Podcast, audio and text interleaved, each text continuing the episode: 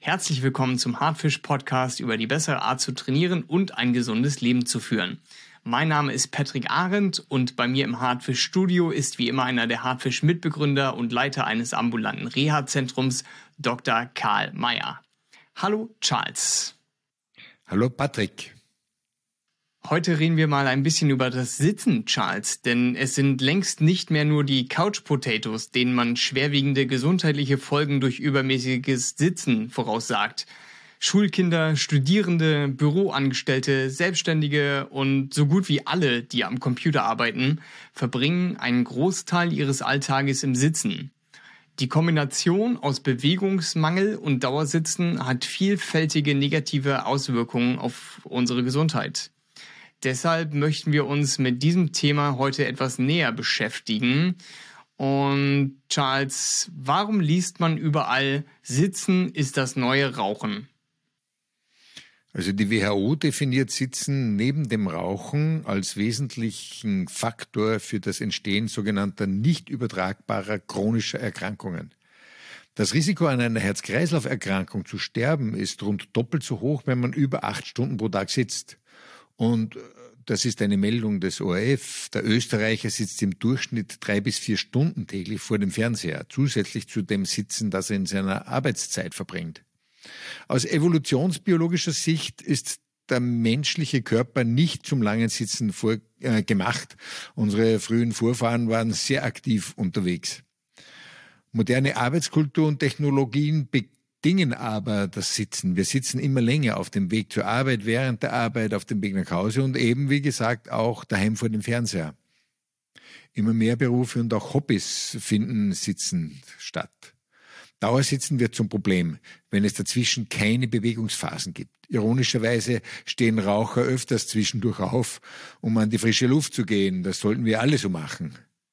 Wobei wir bloß niemandem raten wollen, mit dem Rauchen anzufangen, oder? Nein, auf, auf keinen Fall. Kannst du erklären, inwiefern sich ständiges Sitzen belastend auf die Gesundheit auswirkt?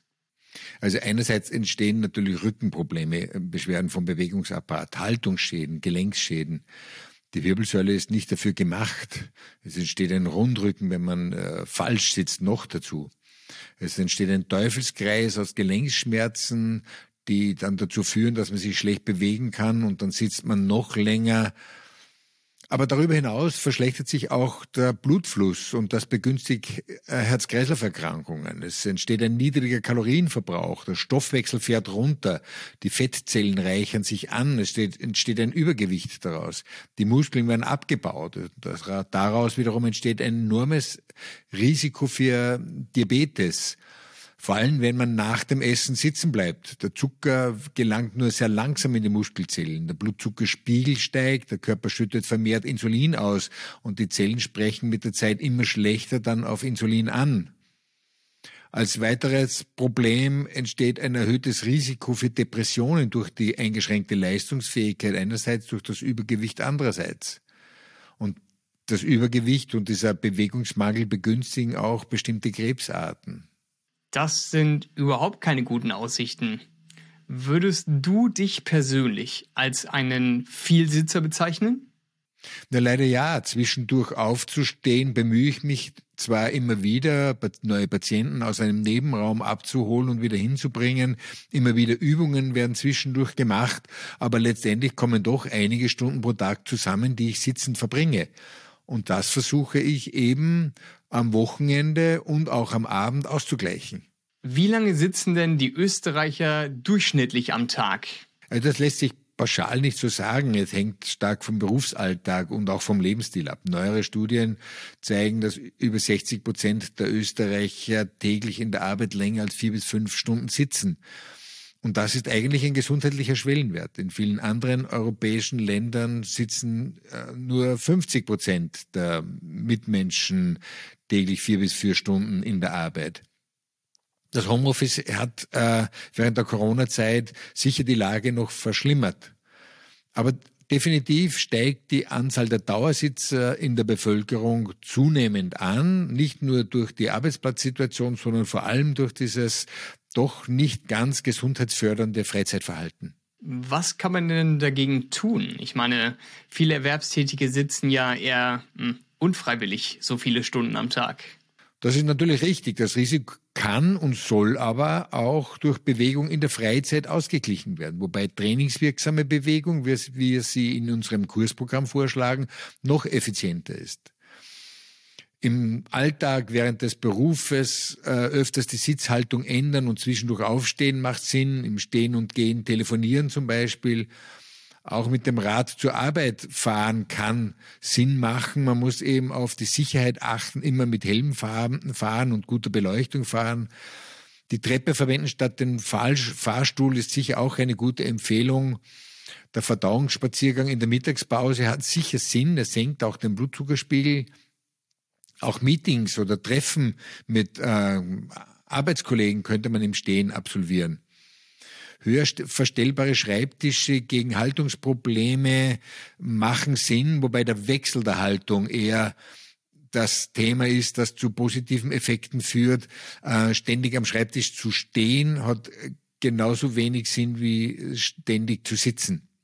Viele Arbeitgeber treffen bereits da Maßnahmen, um ihre Mitarbeiter in Bewegung zu versetzen. Ähm, was auch ganz gut funktioniert, sind Schrittzähler, die man tagsüber am Handgelenk trägt und einem am Abend daran erinnert, dass man noch sehr wenige Schritte heute gemacht hat und das einen vielleicht doch motiviert, am Abend noch einen Spaziergang zu machen. Helfen tut auch natürlich ein bewegungsreiches Hobby zu suchen und auch natürlich regelmäßig zu trainieren. Training wird umso wichtiger, je weniger Bewegung man am Arbeitsplatz hat. Dann lass mich doch noch mal ganz kurz zusammenfassen, denn der gesellschaftliche und technologische Fortschritt kommt mit einem Preis für unsere Gesundheit. Körperliche Inaktivität hat extreme Ausmaße angenommen und 60 Prozent der Österreicher sitzen so viel, sowohl berufsbedingt als auch in ihrer Freizeit. Dabei lassen sich kleinere Bewegungspausen ganz einfach in den Alltag einbauen. Charles, was ist denn deine Kernbotschaft für unsere Zuhörerinnen und Zuhörer aus dieser Folge?